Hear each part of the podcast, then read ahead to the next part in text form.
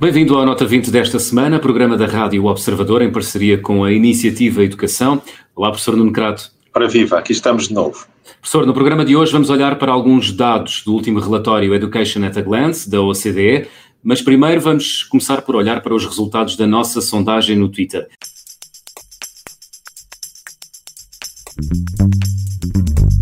Perguntámos, na próxima década, que percentagem da classe docente terá de ser renovada? E havia duas possibilidades de escolha, 10% ou 50%, e a maioria escolheu a segunda opção, 50%. Pedia-lhe um pequeno comentário a esta escolha dos nossos ouvintes, professor. Eu fico surpreendido e ao mesmo tempo agradado. Fico surpreendido porque a maioria das pessoas, julgo eu, ou julgava eu, iria dizer que 10%, 20%, qualquer número desse, desse estilo. E na realidade é metade da classe docente, praticamente, que vai ter de ser renovada daqui a uma década. Uh, e porquê é que eu fico contente? Fico contente porque, pelos vistos, há consciência disso. E esse é um problema grande, e, em minha opinião, é o problema central na educação a, a, médio prazo e é um problema que tem que ser enfrentado. Mas a nossa convidada certamente vai falar também desse hum. problema. A nossa convidada chama-se Luísa Loura, é diretora da Pordata, trabalhou oito anos na Direção-Geral de Estatísticas da Educação e Ciência, é professora com longa carreira no ensino da estatística, começou a lecionar no ensino secundário quando ainda estava a terminar a licenciatura e mais tarde no ensino superior. Professora Luísa Loura, bem-vinda à Nota 20 desta semana. Boa tarde, obrigada pelo convite. Professora, uh, vamos começar pelo último relatório da OCDE, o Education at a Glance. Uh, vamos começar pelo ensino profissional. Em relação a este tipo de ensino, as conclusões não são muito animadoras, ou são? Uh, mais ou menos, é preciso. Hum. Animadoras para Portugal, não é? Porque a história do ensino profissional no resto da Europa já é longa, não é? Portugal é que depois, principalmente logo a seguir ao 25 de Abril, houve uma descontinuidade, digamos, de, de, de diversificação da oferta para o, no ensino secundário Uh, e, e, isso acabou por se refletir também nos elevados níveis de abandono escolar uh, que Portugal uh, passou a ter, apesar de, da massificação do ensino. o ensino profissional em Portugal começou a, a, crescer e a ganhar corpo e a, todo, toda a dinâmica de construção dos cursos, que também não é muito simples, começou a ganhar corpo a partir de 2006, 2007, Uh, uh, o, a percentagem de alunos no, no ensino nestas vias profissionalizantes uh, chegou, era de cerca de, de 39%, 39, 40% em 2011, chegou aos 44% em 2014, e, mas daí em diante tem sempre vindo a descer um bocadinho e nestes últimos dados está novamente nos valores de 2011, ou seja, 39% dos alunos que estão no ensino secundário hum. estão em vias profissionalizantes uh, e os restantes estão no, nos científico-humanísticos, mas que neste relatório da Education at a Glance são considerados como os, os cursos gerais, não é? o ensino geral. Uhum. Pronto. E uh, o Education at a Glance, uh, voltando aqui um bocadinho a este relatório da OCDE, este relatório da OCDE é feito principalmente com dados oficiais, não é? É um relatório muito importante eh, porque permite eh, a cada país confrontar os seus dados com os de outros países. Eh, e a informação é muita, muita, e em cada ano o Education at a Glance vai apostando em tópicos um, um bocadinho diferentes. Há alguns que eles põem sempre, mas depois reforçam mais alguns tópicos. E este ano o tópico do, do, da, da, das vias profissionalizantes é, é fortíssimo. Eh, praticamente todo, todos os dados são sempre confrontados, uh, vias profissionalizantes, vias gerais, e, e, pronto. E aí, pegando na questão que colocou de uhum. animadores, onde não são animadores é na, na proporção de jovens, não é, que estão a estudar e que não concluem uh, o, o, os estudos uh, no, no, período, no período de tempo normal, uh, o que eles lá têm principalmente é o período de tempo normal mais dois anos. O que eles chamam prazo certo, não é? Uh, sim, é o prazo certo, mas eles consideram principalmente o prazo certo mais dois. Isto para quê? Porque o prazo certo mais dois uh, retira um bocadinho a questão das retenções. Ah, portanto, só pode reprovar duas vezes. A partida, desde que não desista, conclui nos mais certo. dois. E, e portanto, o, o, a fatia que sobra representa principalmente abandono, não é? Portanto, é um sinal de abandono. Não. E aí está uh, entre os piores mesmo. Qual, qual é a nossa porcentagem? A nossa porcentagem anda a rondar os 60%, 70%, dependendo se é um, uh, vocacional, ou seja, profissional ou, ou, ou científico humanístico. Uhum. Um, e é, é, de facto dos piores. Uh, isto é países da OCDE, não é? Aqui uma nota que eu considero também interessante de, de dizer, que é um, nem todos os países conseguem fazer este seguimento de alunos. Dos uh, 40 e tal países envolvidos na, no, no, estudo da Education at a Glance, só 21 países é que fazem o seguimento dos alunos, porque para se calcular esta percentagem tem que se conseguir seguir o aluno, desde que entra no ensino secundário, não é, até ao final dos ditos 5 anos. E Portugal, lá está, eu, uh, foi um, um, dos pontos que eu insisti muito enquanto estive na Direção-Geral de Estatísticas da Educação e Ciência, uhum. foi que conseguisse fazer o seguimento dos alunos, ou seja, seguir o aluno individualmente e não só os grandes números, e Portugal faz parte desta lista de 21 países, e é aí que Portugal está uh, de facto menos bem, de facto não está bem. Só voltar atrás um pouco, se for possível. Luísa, só uma questão.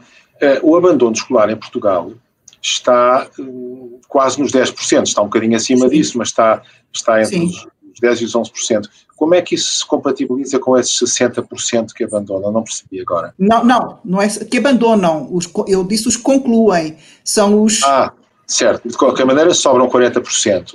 Como é que isso se compara com, com não, os 10%? O, o, o que acontece é que muitos destes alunos retornam uh, para outro tipo de formações. Hum, certo, portanto estamos a falar desse tal prazo, já percebi, certo, certo. Portanto, há, há, há muita oferta em Portugal de, de, formação para adultos, não é? Porque se eles não concluem naqueles, naquele prazo de tempo, uh, depois já não têm idade para se manter nestas vias de jovens, não é? Hum. Portanto, já têm que, uh, para concluir o ensino secundário, terão que frequentar uh, ofertas de adultos e isso também temos, pronto, e, e, portanto as coisas estão compatibilizadas um bocadinho por aí.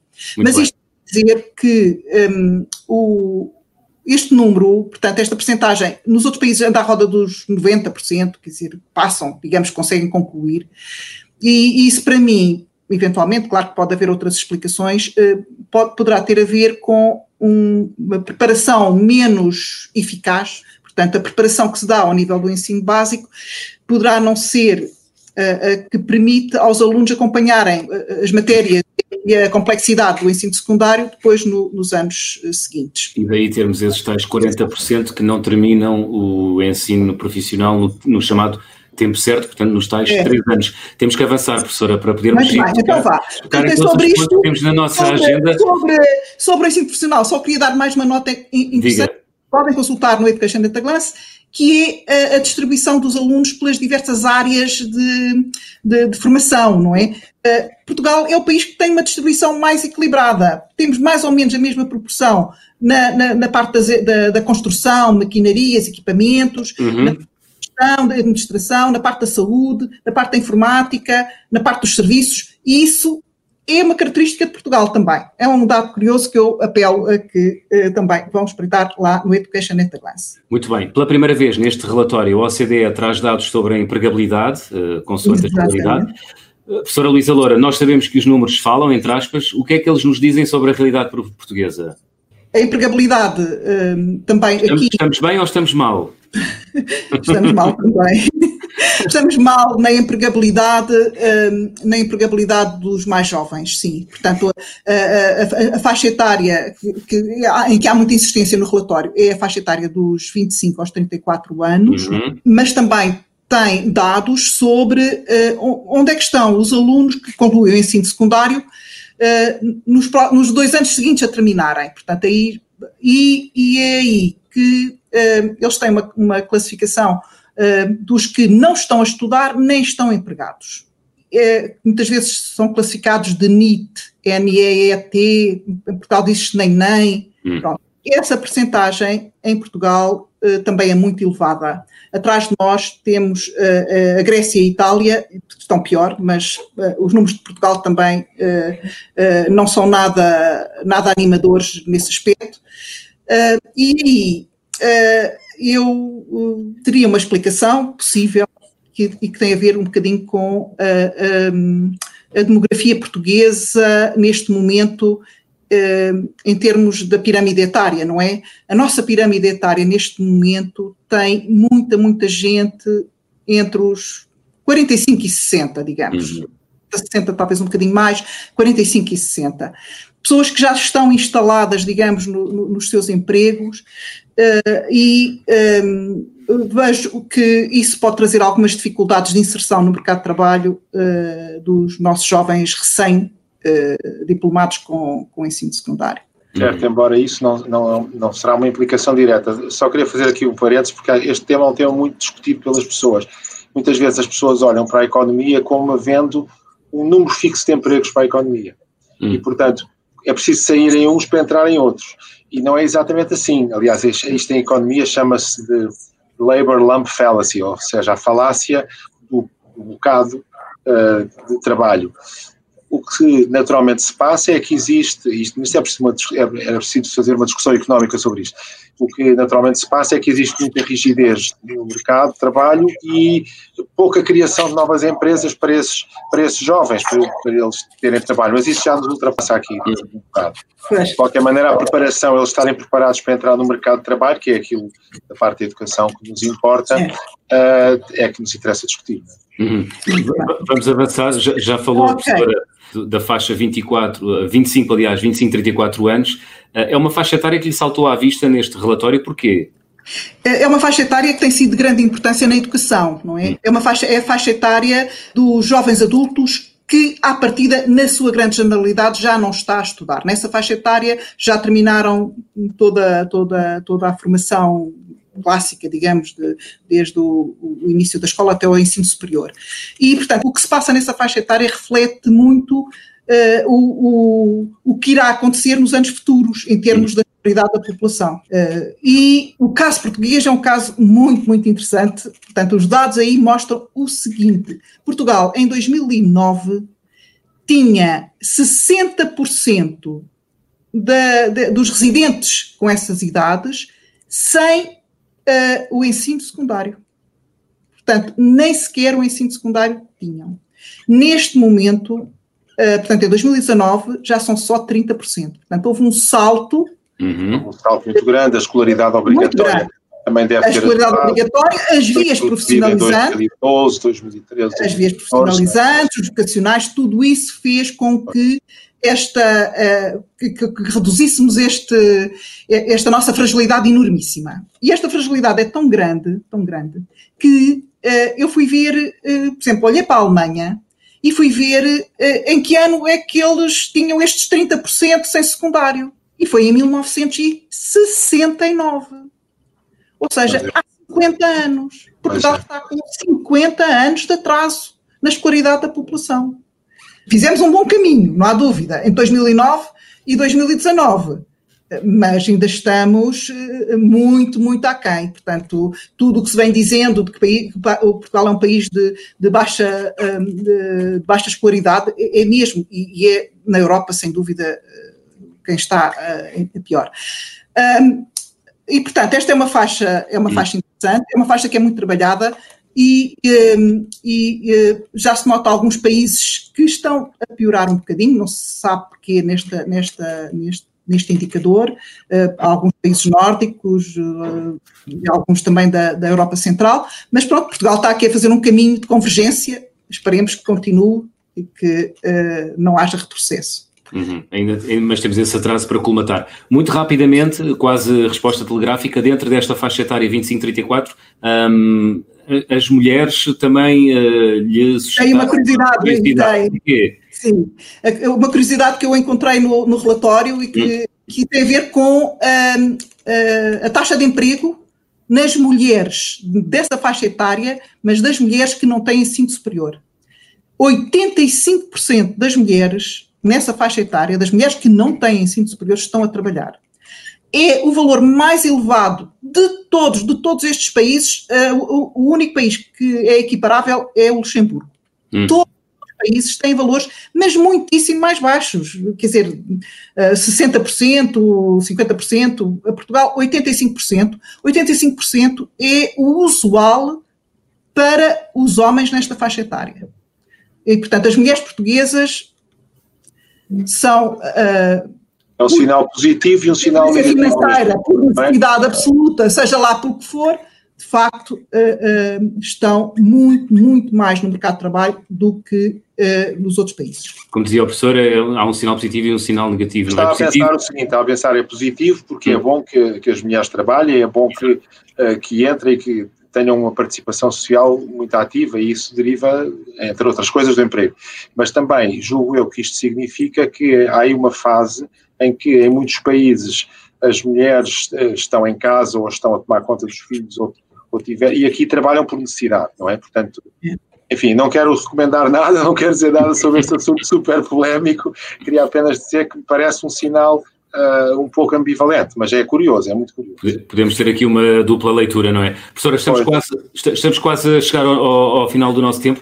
Há uma questão uh, sobre a qual eu gostava de, de, falar e sobre o qual tem dedicado muitas horas e que não uh, surge no, no relatório da OCDE, que tem a ver com o número de professores, os atuais e os futuros, um, que no caso português também não nos dão muitos, muitas razões para, para, para sorrir. Uh, vamos começar com um dado. 45 mil professores vão apresentar-se na próxima década. O país tem condições para renovar ou está em condições de renovar o seu pessoal docente? O que é que dizem os números sobre o que aí vem? Uh, a aposta tem que ser feita já, já, já. Pronto, isto é o que, eu, é, o que é a minha mensagem. Atenção, são 45 mil em hum. cerca de 50 mil de professores de quadro. Portanto, é, os 50%, hum. de facto, são uh, eh, 50% dos professores de quadro. Uh, dos que já estão na escola, não é? Os professores já quadro são aqueles que são é? mais firmes, não são os contratados, Sim. não é? Todos os anos há, há um, um, grupo razoável, uma porcentagem razoável de professores contratados. E, portanto, o nosso mercado, uh, em termos de, de, pessoal docente que poderá vir a entrar, uh, consegue acomodar uma parte destes 45 mil que se irão aposentar. A questão Mas é. Não chega. Não, não chega, não chega, pode chegar para. Não chega, de certeza que não vai chegar para todos os grupos de, de disciplinas, de certeza que não. Uh, nós temos que pensar que os professores entraram todos muito na mesma altura. A seguir ao 25 de Abril, houve eh, necessidade de, de, de com a massificação, houve necessidade de, de uh, contratar, contratar muito, muitos professores. Contratar muitos professores e de, os, os fazer ficar nos quadros. Uh, e, e, portanto, eles têm todos mais ou menos as mesmas idades, vão sair todos ao mesmo, ao mesmo tempo. Isto é um problema que também se passa no ensino superior, não é, não é, não é só no, no ensino uh, não superior, no básico e secundário. Portanto, uh, nos próximos dois anos uh, deverão aposentar-se cerca de 7.500 professores. significa que o problema está à porta, mas nos outros anos que seguem serão cerca de 5 mil ano a ano e não uniformemente para todas as áreas disciplinares. Portanto, é um momento ótimo para se apostar numa boa formação de professores no ensino, nos mestrados e na, nas escolas hum, de formação de professores. Hum. Professora Luísa Loura, professora Luísa Loura, assim é que é, muito obrigado por ter vindo ao Nota 20 desta semana e por nos ter ajudado a perceber não só os dados eh, do relatório da OCDE sobre a educação em Portugal, mas também os dados disponíveis sobre a idade dos nossos professores. Muito obrigado. Muito bem, obrigada eu. Professor Nuno Crato, uh, grandes números que devemos reter uh, dos últimos 15 minutos do Nota 20 esta semana. Eu diria só dois, duas coisas importantes, julgo eu. Uma é que o ensino profissional é fundamental, tem-se mostrado fundamental para muitos países. Portugal uh, fez alguns progressos nesse sentido, com avanços e recuos, mas é preciso fazer mais. É preciso fazer mais e estes jovens, é preciso fazer mais pelo seu emprego futuro.